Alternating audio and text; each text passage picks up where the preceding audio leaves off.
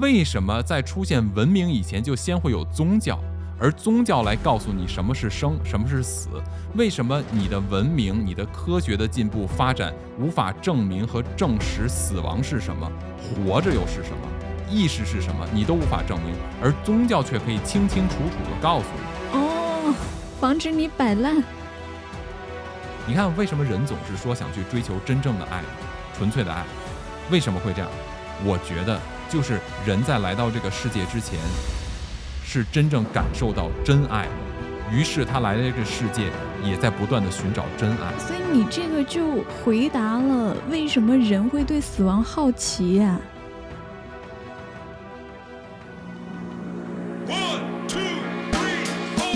？Hello，大家好，感谢订阅陶克斯，这里是不可思议，我是巴图，我是三叶。今天巴图和三叶要跟大家来一起聊一聊濒死体验。是的。今天的内容有的地方稍微有一点惊悚，提醒一下各位啊，如果胆子小的话呢，呃，你们就抱着枕头听吧。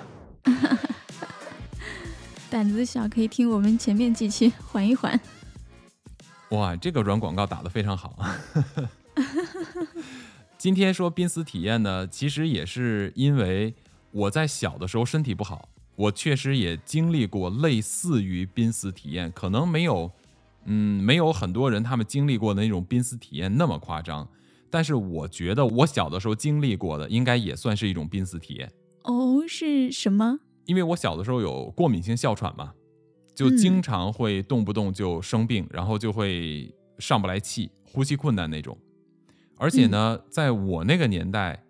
哮喘还没有特别好的可以迅速缓解的药物，所以真的，我小的时候一一旦发病啊，就会非常非常痛苦。对，就从我出生啊，小学一直到大概小学毕业，上了初中以后，可能呃体育锻炼比较多了呀，打篮球啊、跑步啊，慢慢的现在就没没什么事了。我现在很少会再过敏性哮喘发作，但是呢，小的时候就按我妈妈的话说，就是小学六年，我可能三年在住医院。对，小的时候身体非常不好，没错没错，非常严重。就是因为我对非常多的东西都过敏，比如说粉尘，就哪怕你家里扫地，我可能就过敏哮喘了。螨虫，天哪，花粉，嗯，这些我都过敏。所以还好你对氧气不过敏啊，那就完蛋了。那说到这儿呢，就会让我想起来，有小的时候一旦就是生病的话。就是那种缺氧的感觉，我不知道大家有没有体会过，你有没有体会过真正那种缺氧的感觉？我就是有时候，有时候我笑得非常过分的时候，会有那种短暂的缺氧，就大脑发懵晕过去。对对对，想要晕过去那种感觉。我小的时候那种缺氧跟这种完全不一样，我那个是吸不上来气，因为一旦过敏的话，我的支气管呀就会肿胀。然后呢，就相当于就跟你吸喝水用吸管一样，对不对？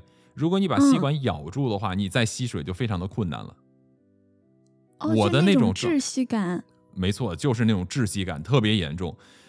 我我现在印象中的跟濒死体验有关系的，其实有非常多次。就当我一旦进入那种状态的时候啊，因为你人整个大脑缺氧，你我基本上躺在床上就只能是倒气啊。我到现在都记得，就是。哎呀，真的就是这样呼吸，就是这样吸气。你要用全身的力气去吸一口气，而且还吸不满。所以呢，真的，我在那个状态的时候，就是全身的汗出的就都湿透了，然后就一直每只要一旦这个开始犯哮喘，我就是全身就几乎是这种呃失去了身体功能的状态。然后就会发汗呀，然后昏迷呀，就这种状态就来了。严重的时候真的会昏迷。哇，那哎，那我想问一下巴图，嗯，你有没有过那种灵魂出窍的体验呢？这个就是我想说的，就是我不知道有没有出窍，你知道吗？但是呢，我在我印象最深的一次啊，那个时候我正好住院。我跟你讲，幸亏幸亏我妈是医生，不然的话，我真的很可能活不到今天。天哪！我小的时候的这种哮喘非常严重。有一次啊，我我住院，我到现在我都记得，具体多少岁我不记得，可能是七八岁吧，我记得应该是，应该是上小学一二年级的时候，我在住院，嗯当时哮喘非常的严重，后来哮喘又转成肺炎嘛，嗯，对，在哮喘的过程中呢，我呢就人基本上就昏迷状态。你知道，一旦你缺氧的话，你的眼睛是睁不开的，不是说你缺氧还能睁着眼睛到处看，没有的。一旦缺氧以后，你看电视里边演的，有的演的比较好的时候，他缺氧的时候，有的人说睁大眼睛，那那那不现实。人真正缺氧的时候，你的眼皮是抬不起来的，你会特别特别特别沉。哦，没错，然后看到了东西吗？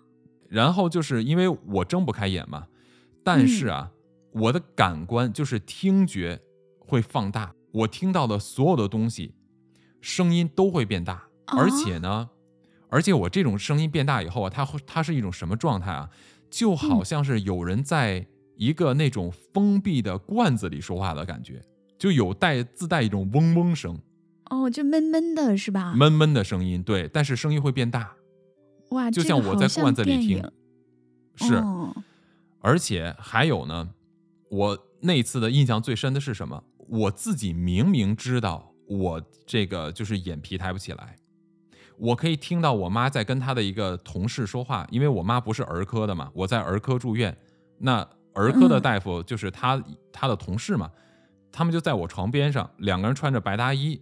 就在那边讲说，哎，说这孩子过敏怎么怎么样，然后我们给他打了多少多少万的这个青霉素，什么就是抗生素之类的，然后我妈还在那说打六百四十万这么多呀，小孩能承受了这么多吗？反正你想嘛，嗯那我那个年代什么六百四十万、三百二十万的这个青霉素的这个剂量我不懂，但是我都知道这个数字。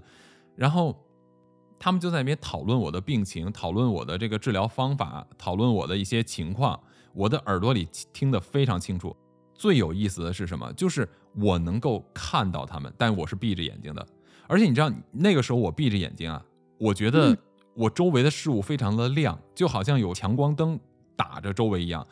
你能够看到你的床、你的身体的部分，但是我还是躺着的哦，我并没有说像有的那种飘出来了，没有，我是躺在那边的，我是闭着眼睛，但是我可以看到我周围的东西，我可以看到我妈妈和那个阿姨站在我旁边，我可以看到我的手上插着那个输液的管子，然后我可以看到我盖的被子，我也可以看到他们说话的动作，哎但是就是很亮，就好像强曝光一样的感觉。哦，哎，我我想问一个问题啊，嗯、就是你你当时能看到周围的东西吗？那你那时候是你的视觉是三百六十度的吗？不是三百六十度的，那是从上空往下看那种感觉。不是，我还是躺在床上，就还是躺着的视角看的，哦，所以我能够看到的东西就是平躺在床上，你睁开眼睛能看到的范围，我就能看到那个范围。哦我不是三百六十度全能看见。哇，就是你刚刚提到的你的这个经历，跟我之嗯前看网上很多人描述的这个濒死体验的经历很类似，哎，就他们都有一个对，都有一个强光的感受。是是，但是他们那个强光跟我这可能不太一样。我觉得啊，你先说，你先说啊、嗯对他们的感受是进入到这种濒死体验以后，他们会变得就是身体没有痛感了，甚至他们会看到一个 隧道，然后穿过这个隧道，这个隧道尽头就是有非常明亮的光线嘛。嗯嗯，嗯，然后我是看到了一个数据说，大概有百分之六十八的这种濒死体验者都有嗯过灵魂出窍的体验。因为你刚刚其实有说到，你说你的眼皮它是很沉，在往下耷拉的，对对对，我是睁不开眼的，对，那就说明不是那种物理的视觉嘛，对吧？不是不是，肯定不是物理视觉，这个我非常清楚。哦，是。那其实有一部分人会把这个濒死体验所看到的这些景象是说成是一种幻觉。嗯，嗯，我不认可，肯定不是幻觉，是吧？因为它非常真实，是不是？不光是真实，我可以求证啊。哦，就是，我不是说，比如说我看到的是已故的人，嗯或者是什么像有一些人描述的他可能看到他死去的亲人呀、朋友啊，或者是他见到的一些神呀、上帝啊，不是，我是能够看到我我妈和她的同事站在我床边上说话，我可以描述出来他们说的是什么，我可以描述出他们的动作是什么。嗯，确实确实对吧实，对，这个我是可以求证的嘛。当然，我并没有说因为这个东西一定去跟他们求证说，因为那时候我也小，嗯我只是举这个例子，我是看到现实中的人，但是是我没有睁开眼睛的状况下。嗯，是这个经历是真的，我我觉得还蛮神奇的，因为濒死体验其实好多人在研究这一块儿嘛。然后他嗯其实第一次出现这个词啊，是在一九七五年的时候，有一个作者叫雷蒙德·穆迪，他出了一本书叫《死嗯亡回忆录》，就是首次提出了这个词。嗯，很多嗯人就会觉得说，濒死体验所有的这个出现的这种画面都是幻觉，但是嗯对，就有人针对这个事情去做实验嘛。盲人他是没有视觉的，对吧？对对对，而且对啊，而且说盲人做梦，他梦里的基本上是除了视觉以外的其他的知觉，所以嗯。就有人呃去找了一批这种五岁以前或者说三岁以前就已经失明的人去做这个实嗯。验。他们这个实验结果就是说，有一部分的人会出现有画面的这种濒死体验，所以其实就能更好的说明濒死体验所出现的这一系列的感觉还有视觉画嗯面不是幻嗯觉，对吧？也就是说，一定要找三到五岁以前就失去视觉，也说明他们没有见过太多的世界上的东西，他没有办法联想，是这意思吧？对，甚至，嗯、你看他三到五岁以前失明，那三到五岁以后的世界，他们不知道是什么样的。如果说他们能够描述出来相应的东西的话，那就不是一种幻想了。没错，这个我觉得说到幻想，这个我就不相信是真的，因为如果说这是幻想的话，那我们再举另外一个例子，嗯呃，这个也是我我看到的一个例子，有一个小女孩，大概是在三个月的时候，就是她出生啊，三个月的时候得肺炎了，嗯，然后呢，她被判定了医学死亡，哦，就是类似像那种脑死亡啊什么的，是吧？不是医学死亡的意思呢，就是说在临床的角度，医生判定她死亡了，叫做医学死亡。嗯嗯嗯结果过了一段时间以后，过了几分钟还是一个多小时，我忘记了，反正过了一段时间以后啊，这个三个月的小女孩啊又活过来了。啊，然后呢，对，这个就是死而复生嘛。这个小女孩死了以后呢，她活过来了。她活过来以后呢，家里人当然很开心嘛，就继续的，就是把她抚养她长大。等这个孩子长到四岁的时候啊，有一次她就跟她妈妈说：“说我记得我死过一次。”四岁的时候哦，四岁的时候，她说我死过一次。她妈妈觉得很奇怪，就问了她很多问题，说你什么叫你死过一次？因为这个孩子三个月大的时候得肺炎，被判定死亡以后呢，又活过来了，对吧？所以他是嗯不会有任何记忆的嘛，理论上说是不会有记忆的。对吧？嗯而且，呃，三个月大的孩子，就算他有记忆，他也无法认知这些东西。于是他就描绘了很多东西，比如说，他说他小的时候，他有一次就是飘在一个房间里，然后呢，他就看到了一个躺在呃床上的小婴儿，他已经死了，但嗯他不知道那个就是一开始他不知道那个就是他自己。他说，他就看到一个小婴儿的尸体啊，就躺在那边。后来他知道那个是他自己，是因为他看到有有人在抱着这个孩子哭嘛，就是很伤心。等他长到四岁的时候，他才知道说，哦，这个是他的妈妈，然后他才知道那是他自己的尸体。也就是说，他当时灵魂出来的时候，他并不知道那是他自己的尸体，因为那个时候他对他妈妈也没有认知嘛，他三个月大嘛。嗯哇，所以他后面看到了 看到了自己的照片了，是吗？他就是看到这个小孩的尸体以后呢，然后呢，他就感到很可怜，他内心啊觉得这个这么小的一个小婴儿就死掉了，很可怜。你看他的这个描述的认知不是一个婴儿的层面哦，嗯他能够知道是个婴儿，他而且还能够感到这个婴儿觉得可怜，你想想看，在三个月大的灵魂怎么可能知道？也就是说，灵魂肯定不是三个月大。是啊，那么我们基本上就可以推测说，灵魂是没有年龄的嘛，哦，对吧？嗯，对，这是一个。第二一个呢，他又描述了周围的场景，因为这个孩子当时是在家里边死的，他的父母啊是叫的医生，家庭医生来家里，这是美国的一个故事。这个美国女孩现在还活着呢，她后来还接受采访，现在已经长大了嘛，成年人了都，嗯呃，岁数也不小了。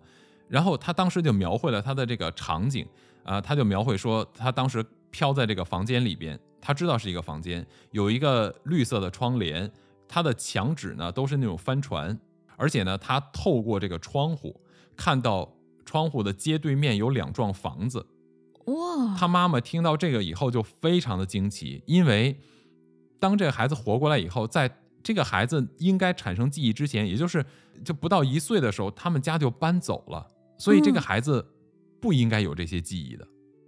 对呀、所以所以说他描述的这个东西完全正确，是他没见过的。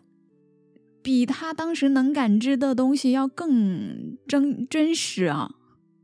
哇，是的，你说人在很小的时候有没有记忆？有记忆，我不知道你有没有，我就有。我我现在能想起来最小的年纪的记忆，可能是在四岁左右。我能想起来，我最小的记忆啊，是在呃，应该不是今年，可能是去年的时候，我跟我妈妈在聊天嘛。嗯我跟我妈妈聊天的时候，就提到了我特别小的时候的一一件事情啊。那个时候我还不会说话呢，哦她就提到有一次，她用那个小孩的推车那样推着我嘛出去玩儿，还有和他的同事、和他同事的孩子，他同事的孩子可能比我大个三四岁、四五岁的样子，是一对双胞胎。他们一对双胞胎呢，呃，就是在我的小推车推着我嘛，就推着我往前走。嗯后来他就说啊，说那个推着推着就推不动了，就问他们就不知道怎么回事，就推不动了。然后呢，低头一看，我就用我的脚啊踩住那个轮子，车就走不了了嘛。嗯是然后我就手往后边指，因为我不会说话那个时候，嗯，然后我就往后边指，然后他们就回头看啊，发现我的帽子被风吹走了。哦我妈跟我说这个事情，其实是想想表达，她觉得我挺聪明的，知道吧？然后呢，她就说啊，你看那么小都不会说话，就知道帽子，还知道用脚踩住那个轮子，就走不了了。嗯，她是想表达我挺聪明。我说这个我记得，她说你怎么会记得？你都不会说话。我就清楚的给他描绘出了他那天穿了什么衣服。他听了以后特别惊奇，他说啊，你真的记得呀？我说对呀，我真的记得，因为我描述他穿的衣服，他他都知道对。他为什么知道那件衣服对啊？嗯就是你说他过了这么好几十年了，会不会说他记混了？他还专门跟我说为什么他能记得那么清楚。第一，我记得他的发型；第二，我记得他那天穿了什么衣服，因为他那件衣服在那个年代是很难买到的。哦它那个材质啊是那种绒的，然后那种呃红黑格相间的一件，类似于现在的那种呃衬衫似的，但是是绒的那种衬衫材质的。嗯在嗯当时八十年代初的时候，是那种衣服是比较难买到的，所以他所以就他的印象很深。没错，嗯它不是一个普通的随便的衣服。对哇，对，这个就是你要说他有没有记忆，我相信有，但是三个月大的记忆实在是太小了。我现在还有一些记忆是我在婴儿时期的记忆，肯定是不会说话的时候记忆。比如说，我记得我现在在婴儿时期的一个住的房间的环境，然后我还记得我在一个那种竹子的小推车里边。呃的见过的一些人，还有一只小黑狗，我都有这个印象，都是在我不会说话的时候记得的。然后你记得这些画面都非常的清晰，是吗？非常清晰，而且得到我妈的这个认证嘛，就是这些是对的。所以呢，他的这种濒死体验，等四岁以后再来说，他对这个环境他有没有印象？我觉得可以。嗯，但是有一点我相信是什么？他飘在空中，他能够知道有一个婴儿躺在床上死了，这个事情就说明不了了。因为我记的东西是从我以我的主体看周围的东西，我看不到我自己啊，对对吧？对，所以你说他这个，就是你说他这个是幻觉，也很说不通。我觉得不是幻觉。第一，嗯我不觉得是幻觉；第二，我不觉得是记忆。哇，刚才你不是提到说有好多人可能会看到什么光呀，一一个那种隧道似的嘛，对不对？对，对，有非常多的人这种濒死体验都解释过是这样的。其实嗯比较有名的一个人就叫做他写了一本书，叫做《天堂的证明》。对吧嗯？对，是，呃，他是一个脑脑神经科医生，就是他自己经历了一个死而复生的一个这么一个经历，然后呢，他就整个颠覆了他的这个世界观嘛。那我觉得这个案例的话，大家其实可以自己上网去搜一下，因为非常多的人在讲他的这个案例，他非常非常有名，尤其是他说话很有说服力，因为他是个脑神经科医生，他是绝对的不相信这些所谓的什么有轮回啊、转世啊、死而复生啊、死后的世界，他是不相信的。嗯，是，就是他自己亲身经历了这个事情以后呢，颠覆了他的世界观。至于为什么颠覆他的世界观，发生了什么事情，我觉得大家可以去搜一下别的博主，去嗯搜索一下别的这个视频博主啊、音频博主的一些介绍，他们讲的也非常好。另外呢，我也建议大家自己去搜一下这个书，叫做《天堂的证明》。嗯，是，那我给大家讲另外一个可能大家听的比较少的一个例子。这件事情是发生在一个，也是发生在美国加州。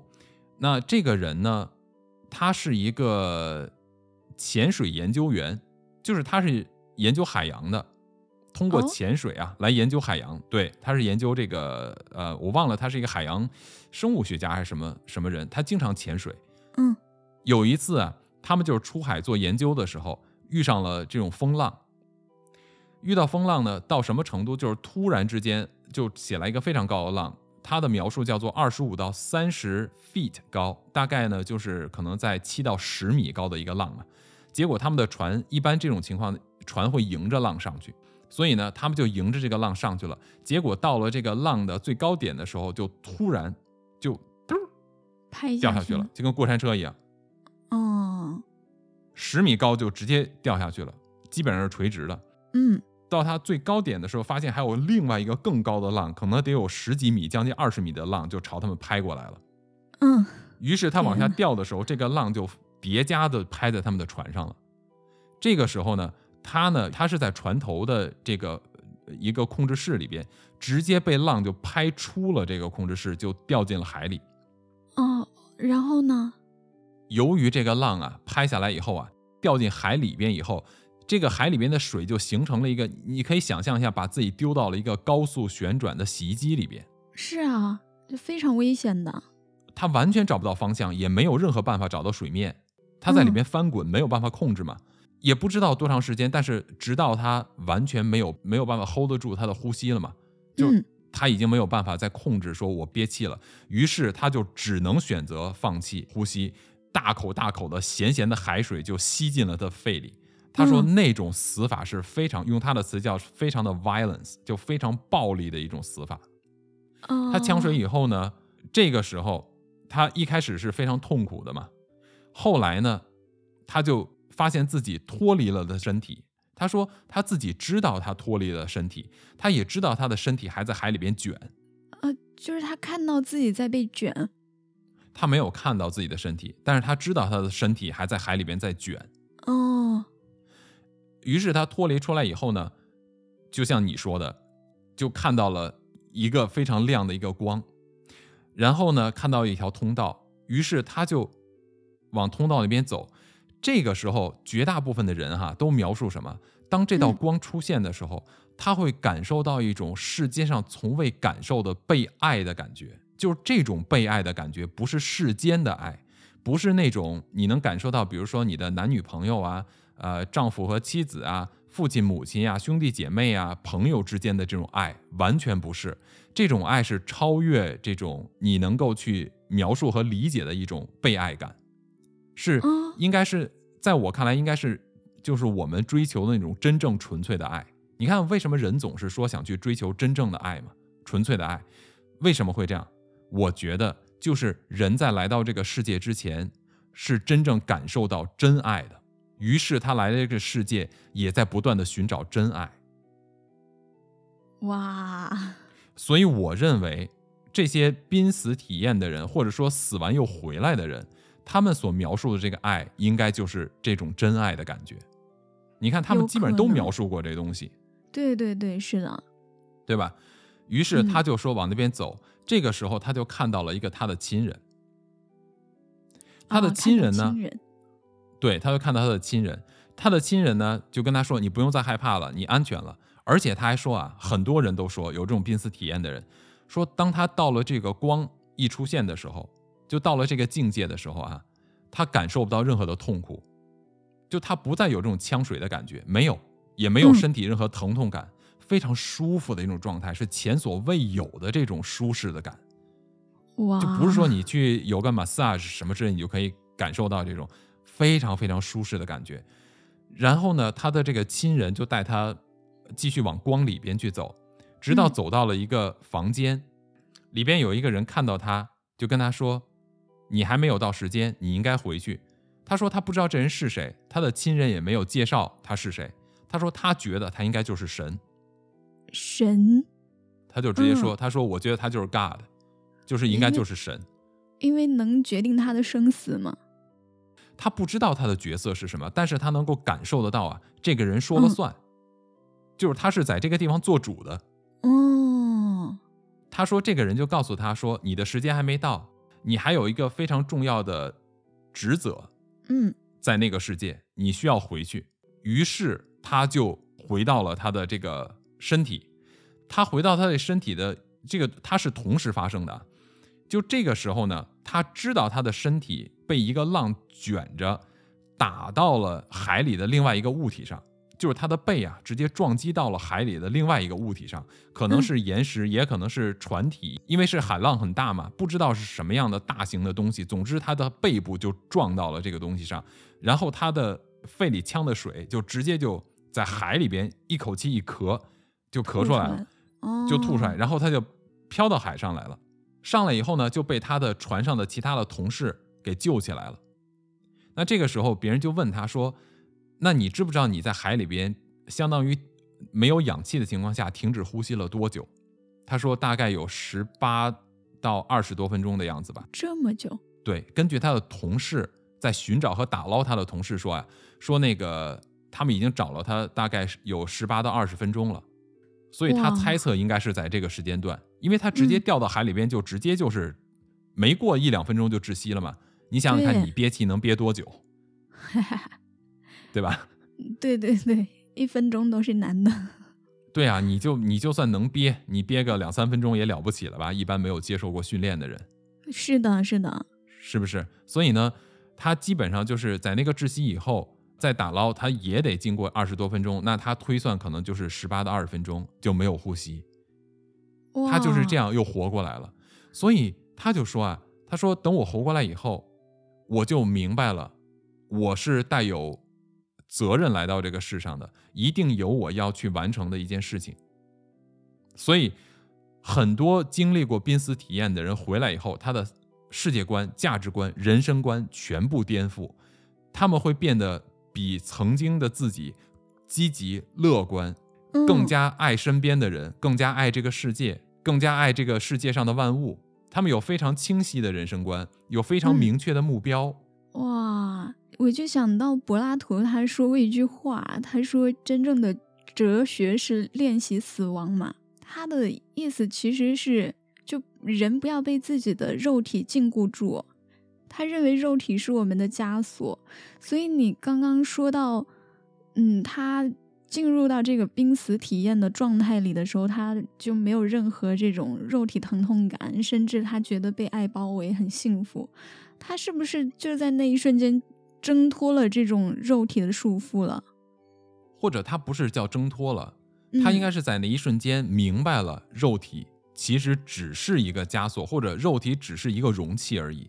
不光是嗯柏拉图说呀，你像那个佛家也这么讲啊，你这个肉身就是个皮囊嘛，装的只是你的灵魂，对不对？嗯包括中国的这些道家呀，什么中国的神仙体系，不也都是这样吗？肉身不重要嘛，肉身早晚都会，对吧？对，那到这里我就会有一个疑问啊，你看，像嗯他们数据里说，他说医院里每十个人就有可能会出现一个濒死体验者，那嗯，就说明这个世界上是很多人都有有过这样的经历的。那呃，根据我们现在看到的一些案例哈，基本上嗯大部分人都是非常幸福的回到 就是真的人世间。如果是这样的话，按人类的特性来嗯说，这个濒死体验的感觉这么美好，那嗯他们应该会出现一群生死看淡、日游戏人间的这种人，甚至他们有可能对死亡上瘾，对不对？但是呢，就并没有嗯看到这个后续的关于这方面的啊、呃跟踪，我觉得是有一点不合人性的，是不是啊？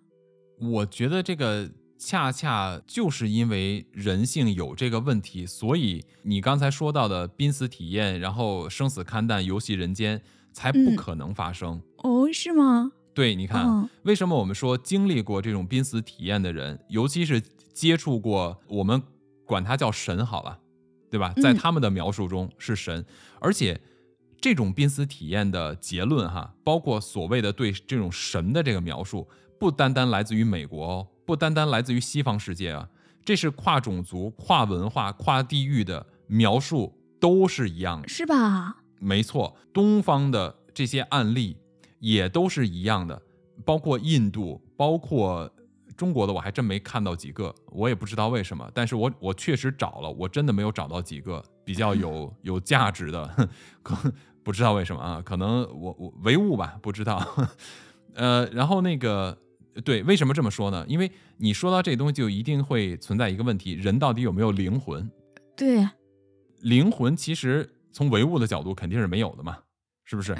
活着就活着。着，死了就是死了。还有另外一个叫做这个 physicalism，就是叫物理主义者。物理主义者他和唯物主义还不一样，唯物英文是 materialism，物理主义者呢叫 physicalism。physicalism 这些人呢，他们也是认为说你的这个人的身体是一个完全物理状态的，全部都是由各个元素组成的。当你死了以后呢，就尘归尘，土归土，化为一片乌有，你是没有灵魂的存在的。所以，嗯这个就是我们首先要说有濒死体验，那基本上就证明了，或者说你就得承认有灵魂的存在。然而，灵魂的存在已经被科学证明了。哦，被科学证明了。对，现在科学界是承认并且证明有灵魂的存在的。他们把灵魂这两个东西有不同的名称去描述。现在的在科学界把灵魂描述成意识，哦，而且能够证明是什么？就是你的肉体，物理的肉体死亡以后，你的意识会持续存在。嗯，这个可能就要谈到很多意识的组成部分以及意识的定义。意识是需要载体的。意识不需要载体，这个就啊是我们要去说的一个东西。对，刚才为什么？我说你提的这个问题恰恰符合人性呢？嗯为什么？就你刚才提的这个问题呢，就正好可以开启咱们今天的脑洞了。这个脑洞就要从几个部分来说。没错，嗯你看啊，第一点，你说为什么人不能够有濒死体验以后就游戏人生，生死看淡？嗯，你就会发现一个特点：这些有经历过濒死体验的人，他们都会带着一个新的、明确的目标和任务回来。对耶。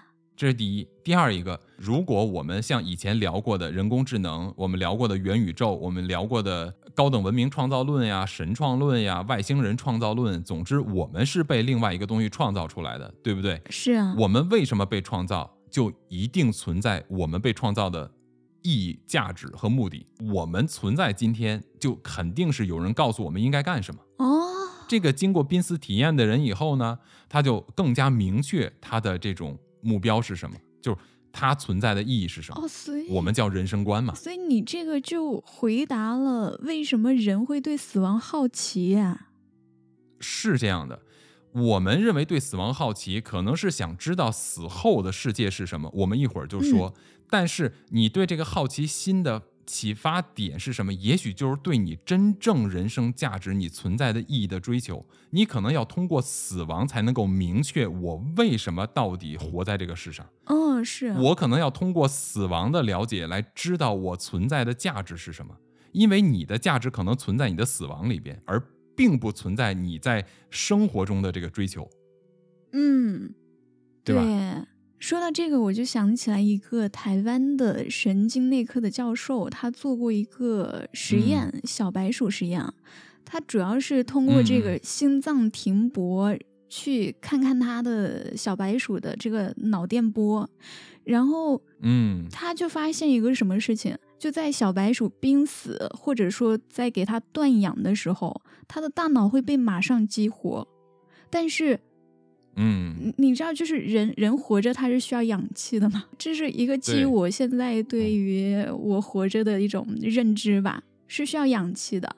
嗯，但是呢，它在断氧的这一个时刻，小白鼠的这个脑电波异常的活跃，然后它的心脏停搏的速度会被加快，也就是说，也就是说，大脑被激活的同时，他的心脏就。加速的不运动了，然后他就实验说把这个，呃，大脑神经啊，还有跟这个意识有关的东西给跟心脏切断，就发现心脏停泊的时间会被延长。那这个事情其实从我们日常理解，它是一个相悖的嘛，对吧？然后。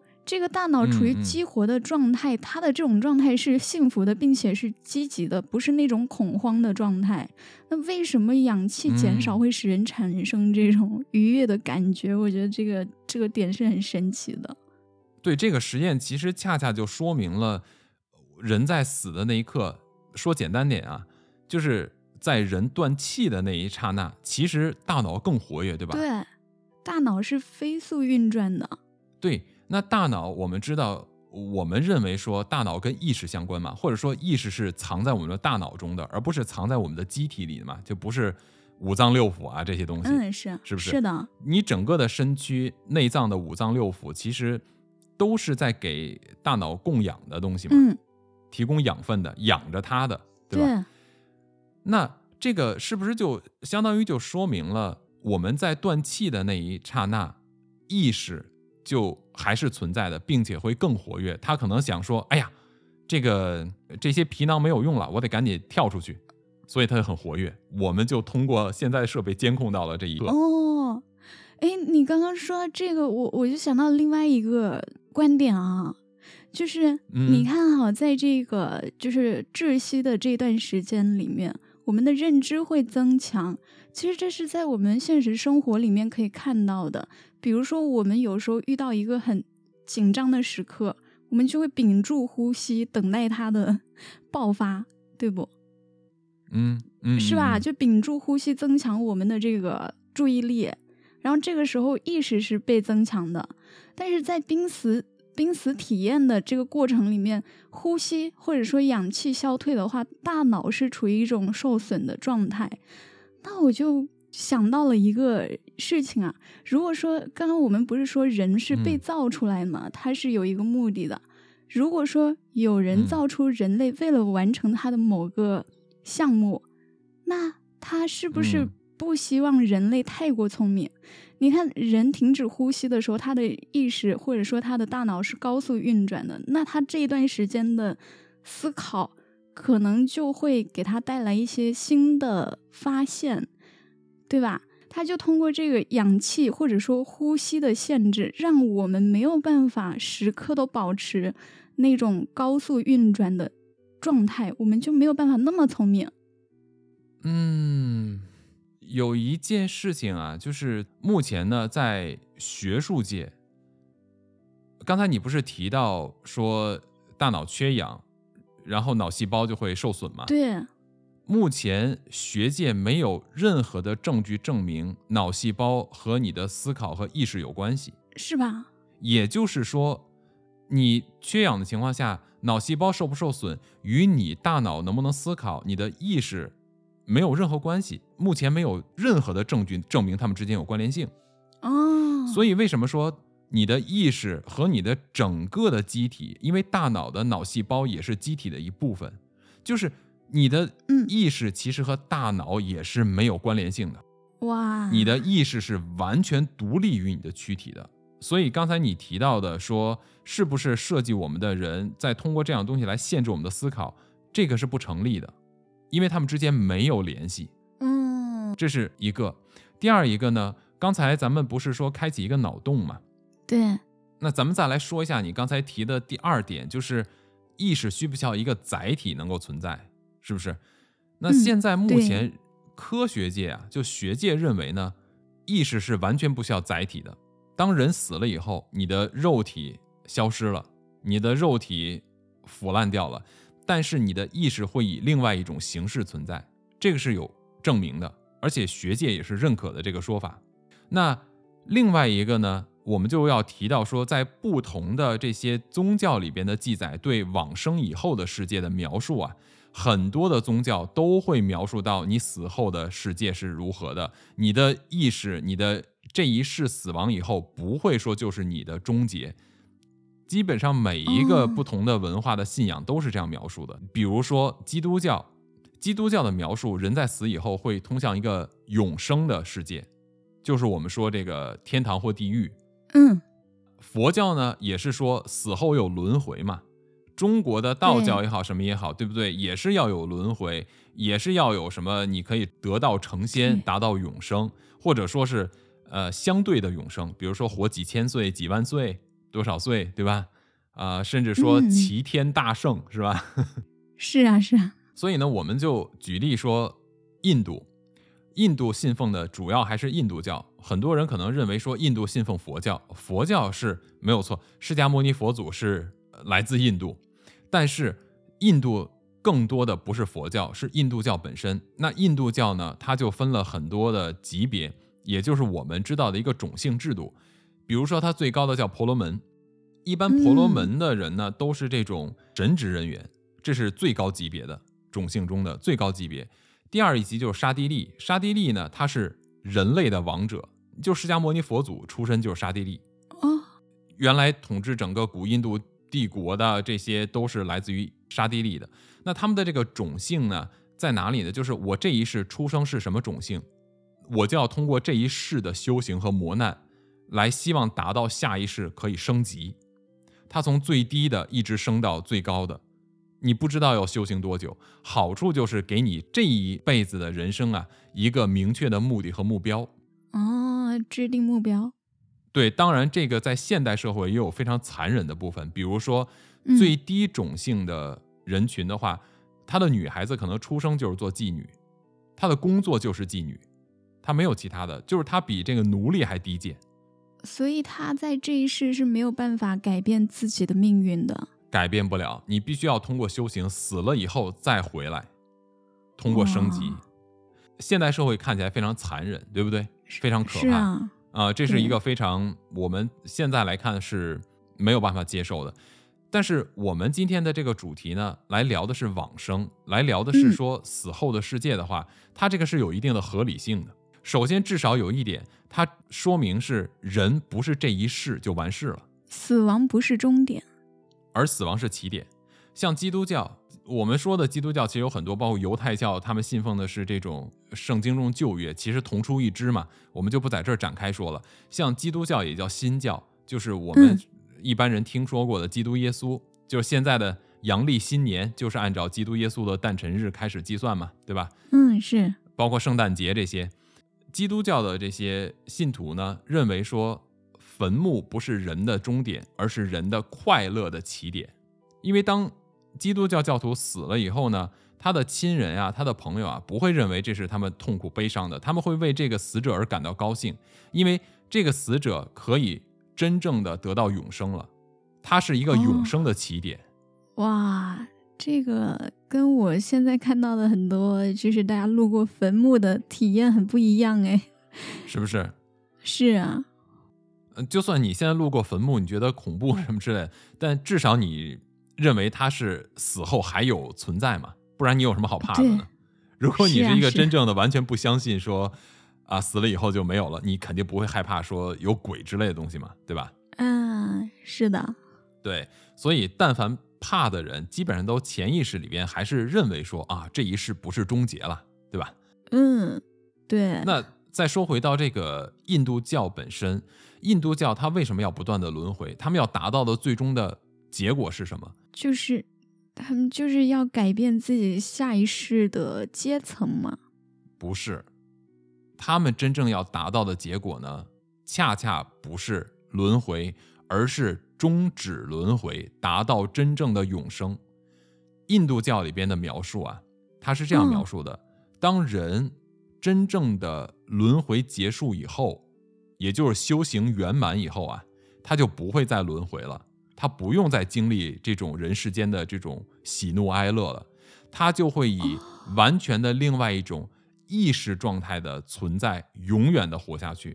他就会彻底的脱离你这个肉体，也就是说，他的轮回整个修行的过程，就是让意识脱离肉体的过程。哦，对，天哪，那载体是一种惩罚。是的，这个就是刚才你说意识需不需要载体，它其实是不需要的。以后有机会咱们再聊这个金星人访谈录的时候，在地球上生活着一个金星人。嗯，我可能不止一个啦，可能好多个金星人，但是比较有名的是一个叫希拉的一个，就地球名字叫希拉的一个女性，现在可能有六十多七十岁的样子吧。她说自己是来自金星的金星人。那他其实里边也提到了，说他为了能够在地球上达到他的目标，就是他有他是带着任务来的，他要完成一件事情，具体他没有说是什么，但是呢。他描述的是他在金星为了能够适应这个躯体，他要在金星上专门去训练，因为他生活的维度是几维世界来着，我忘记了。但是它的维度很高，不是生活在三维世界，所以他们的世界的人呀、人族啊是没有躯体的，是没有物理躯体的，就是这种无形的存在，异世界的存在，他们就是意识的存在，灵魂的存在。哇，也就是说，人是可以以灵体形式存在的，不需要肉体。嗯，那所以现在的人都是在历劫啊。现代人有可能是在历劫，也有可能是在做任务。这个要回到我们的另外一个比较科幻的脑洞里边去啊。咱们之前不是聊过吗？说过好多次，包括上一期咱们在说这个。现在的整个世界可能是虚拟的，这个里边也提过说，如果我们是被一个另外一个高等存在所创造出来的探测器呢？就我们整个的身体的感官就是探测器，我们每天存在在这个世界中，就是来去体验、尝试、收集各种信息的，然后把这个信息再上传到他们的这个数据库里边去，这可能就是我们的存在。所以这也许是我们肉体的需求。哇，哈 哈我们被造出来，然后去探测各种感受，去感知这个世界。然后我们如果感受的越多，那我们的任务完成的越好，是吗？对，这个是从比较科幻的角度来说。那我们要从另外一个角度来说，就是如果我们以这个神神叨叨的感觉来说的话，嗯，我们为什么要立这个劫？为什么要经历这个轮回？那我们这个人生的意义和目标又是什么？刚才你提到柏拉图说的，真正的哲学是练习死亡。那你看“哲学”这个词是什么意思？嗯，哲学这个词啊，英文叫做 philosophy，对吧？嗯，philosophy 是来自于古希腊语，phila 是指爱的意思，热爱。然后呢，这个 sophie 其实在古希腊里边叫 sophos，是智慧的意思。Philosophy 是热爱智慧的意思，所以哲学呀是寻找和热爱智慧的意思，叫哲学。哦，那他又说，他说真正的哲学是练习死亡嘛？嗯，那意思就是说我追求智慧应该从练习死亡开始，或者说练习死亡里边蕴含着真正的智慧，那是什么？我们在考虑说哲学追求的是什么？哲学追求的不就是人类的真理吗？对呀。不就是那个最真实的东西是什么吗？不就是追求的意义是什么吗？说白了，死才是存在的真正的真理的地方，而不是活。哇，对呀，大部分人都在想怎么活。对，嗯，你像在佛家的修行里边有十大法门，最难的也就是最后一道法门叫做修死门，就是修死。这件事情也很有意思啊。我们嗯设想一下，一个人从生下来，三十岁以前，你应该思考你将如何生活；而嗯三十岁以后，你恰恰应该思考如何死亡。哇，为什么这么说呢？从我们开始成熟、开始有自主意识、开始进行自主思考的时候，大概是在十二三岁开始嘛，不断的成熟。对，生活呀，你如何生活是可以选择和努力的，对吧？对，比如我想要一个简单的生活，我想要一个丰富的生活，我想要一个富有的生活。我希望我的生活忙碌又富有，很有意义。我希望我的生活很恬静，我可以不需要那么多的财富，但我想要更多的健康和时间。有的人觉得这样，有的人觉得那样，不同的价值观可能会影响一个人对待生活的态度和选择生活的方式。是的，都是你可以选择和努力的，不管你能不能实现，但至少你可以做。是的，而人除了自杀，你还有什么方式选择死亡呢？你能说我决定了啊，我要睡着觉，毫无痛苦地死去？你能做得到吗？你做不到。你怎么控制这件事情？对 对对，包括所有我们听说过的濒死体验，也不是他们主动选择的。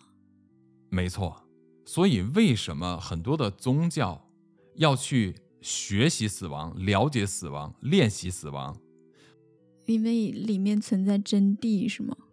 呃，这么讲吧，就是很多的宗教里边都会讲到死亡的东西，但是嗯他讲到死亡的东西可以帮助人们跨越对死亡的恐惧，这是一个很重要的点。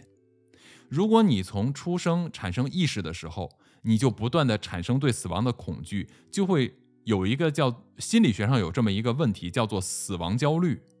啊，我相信很多人都有。对，这种死亡焦虑会导致你畏首畏尾嘛，没有办法做事情。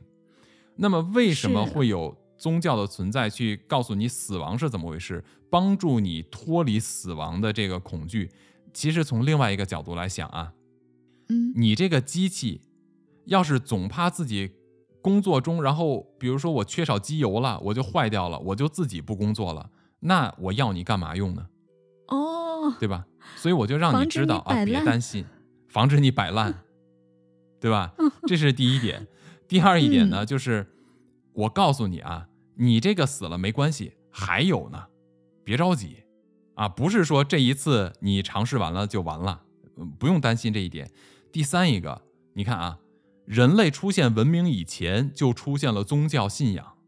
对，对吧？为什么在出现文明以前就先会有宗教，而宗教来告诉你什么是生，什么是死？为什么你的文明、你的科学的进步发展无法证明和证实死亡是什么，活着又是什么，意识是什么，你都无法证明，而宗教却可以清清楚楚的告诉你。嗯，这个宗教可能就是创造我们的人写下的。对，所以呢，这个就是创造我们的这个存在，告诉我们不要摆烂，不要害怕，嗯不换机油也没关系，好好嗯干活儿，是不是？所以你嗯看，他们濒死体验回来以后，嚯，变得特别有干劲儿。是啊，特别积极。对吧？嗯，你看这一套逻辑哈，有的时候在学校里面老师也这么用，找你谈字话以后，你就跟打了鸡血一样，或者领导找你谈一次话以后，你就跟打了鸡血一样。所以我觉得，其实什么是濒死体验？嗯，濒死体验就是造物主给你重新画次饼，太残忍了。就是让你打的鸡血满满的，再回到你现在这个世界来好好干活，不要摆烂，不要东想西想。再回到我们上一集里边，孔子说那句嗯话：“不知生嗯，焉知死？”好好干活，老实点儿。哎呀，我能不能这一辈子活着我就濒死体验就行了？这是我听他给我画饼，挺快乐的。哎，我告诉你，濒死体验最好的办法不是去撞车，嗯濒死体验最好的办法是性生活。哦，嗯，让你的伴侣给你掐脖子。刚才你不是说到了吗？那个台湾的教授做的实验，当你缺氧的时候，大脑会极度的兴奋嘛。是的，是的。你的快感可不来自于呼吸哦，你的快感来自于你的大脑。哦，嗯，所以呢，缺氧可能会产生性快感。呃，就是那种窒息的快感，是吧？对，所以你看，很多人在窒息以后，他说他们嗯并没有感到痛苦，反而是感到什么？他们反而是感到非常的舒服，从没有体验过的这种放松和舒适感。嗯所以我就在想呢，就是嗯我们之所以要去了解和练习死亡，最主要的原因就是，我们一定不要按照我们的机体生理性死亡去死，要从意识的超脱中去死。哇，因为机体的死亡过程是非常痛苦的。嗯。但是刚刚说那个窒息，窒息带来的快感啊，我我我觉得还是有一种，呃怎么说呢？就它会让你快乐，但是它不会让你快乐太久。哦所，以，你知道，嗯，不是 你你窒息太长时间，你不就，呃嗯，对，可能让你去了另外一个快乐的世界了，就可以永生了。永生了，永生了。嗯，嗯，以后有机会咱们跟大家聊一千种死法，哦，里边就有呃在干这件事情的时候死亡的很多种案例，非常有哦，趣。是吗？嗯，是的。不过我还是想说一个点，就是其实刚刚你说到，我嗯们对于死亡这个事情，很多人都不是主动选择的，除了自杀。就前面看到一些濒死体验的案例里面，就有说到自杀的濒死体验是非常痛苦的。没错，这个就是我刚才说的，我们不要机体性死亡。为什么我们没有办法控制如何死？就是因为我们嗯无法控制我们的意识什么时候如何脱离这具身体，你没有办法控制。我认为你嗯唯一可能算是能够你主动去控制的，就是让别人在你不经意的时候重击你的大脑，你瞬间就失去了信号嘛。嗯，这是你唯一可能控制的。但是呢，你要自己撞墙，你很难撞出这种。所以你像你看那种古装电视剧，特别傻嘛，就是我要我就死在大王面前，然后拿头撞柱子，那太扯了。你你真的是能撞的那种，撞到死没那么容易的，对不对？你有多大的力量，你撞不死的。对你最多是撞晕嘛。嗯，很难说我撞的什么脑浆迸裂这种事情，嗯，这个就太文学夸张了，不现实，不现实。所以你从外力的话，那谁愿意帮你干这事儿呢？我们现在是现代文明的法治社会，嗯，就是就，所以还是追求这种精神上的或者意识上的超脱，是吧？对，还是要追求精神超脱。精神的超脱可以让你的精神未来的意识可以脱离你的肉体，那么你就不会去感受这种肉体腐化的这种痛苦嘛，是不是？嗯、反而自杀的人为什么会痛苦？因为你是机械性的，强制让自己的机体一点一点的慢慢死亡啊，你的意识并没有脱离出来啊，所以你会很痛苦吗。对，是的，所以在这儿呢，我们也要告诉各位听众，不管你遇到多大的事儿，千万不要去选择自己结束自己的生命，因为这个是一个非常愚蠢的办法。当人生遇到困难的时候，最好的嗯办法呀，就是呢，让自己不断的去训练自己的意识，让自己去了解自己的内心，让自己去更多的从意识的角度，而不要通过被你这种身体物理的这种束缚。那你可能在你未来呢，可能可以面对更大的挑战，你也不会去经历这种肉体上的痛苦嘛，嗯，是啊，是不是？而且。对，我觉得我们录这一期节目就非常好，我是我是录到现在我才有这种感觉的。是吧？那就不知道谁能听到现在了。嗯，谁要是能听到现在，给我们留个言。我希望有更多的人能听到，因为对，其实那些有濒死体验并且感受到幸福和快乐的人，他在肉体受伤的那一段时间内，其实是蛮痛苦的。如果说大家能提前知道这种体验的话，就不用经历这种肉体上的痛苦了，对吧？对对对因为他们回来还是好好生活、积极生活了嘛。嗯，没错没错。所以我觉得现代的文明世界，你就会发现越来越多的科学上边的研究啊，和很多的这种哲学、宗教学越来越趋同于某一个真理。但是现在大家都是各说各话，谁也不知道是什么，对不对？对，所以我认为呢，我不是在宣扬任何的你应该信什么或不信什么，但是我觉得更多的了解自己，更多的了解这个所谓的自然世界更重要。为什么我说是所谓的？因为我们上一期的节目说过了，像老子说的“道法自然”的这个自然，它未必是一个物理的自然，可能是一种状态。嗯，如果结合今天的话题的话，你就会发现哈，意识更加配的是状态，而不是物理世界。是是啊，你刚刚说到上一期啊，我也觉嗯得，我就是自从聊了上一期，我都觉得现在别人跟我聊什么时事啊，就是正在发生的事情啊，哎，我觉得你们说吧，就反正都是假的。完了完了完了！你跟我录这个节目越录越神道了，以后你就会变成神婆吗？